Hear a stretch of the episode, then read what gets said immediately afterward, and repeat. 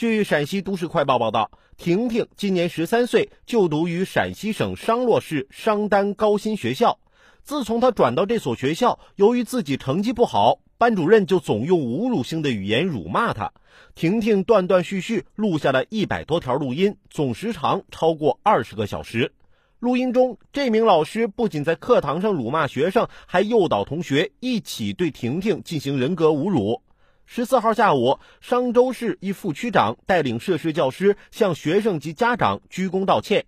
十四号晚，商州区科教体局通报称，给予王某某记过处分，并撤销其教师资格。这是咎由自取。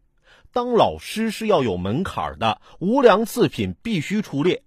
教不严，师之惰，不等于要上演人格摧毁型的教育。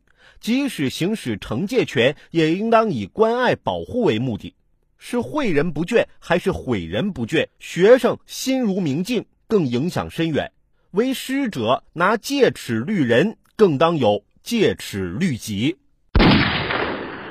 当初上学那会儿，有一次在课堂上，坐在我前面的女生因为玩手机被老师发现了，站着被老师训话。老师训着训着就来了句：“你这样下去不好好学习。”将来能找到工作吗？以后怎么赚钱？能养活你自己吗？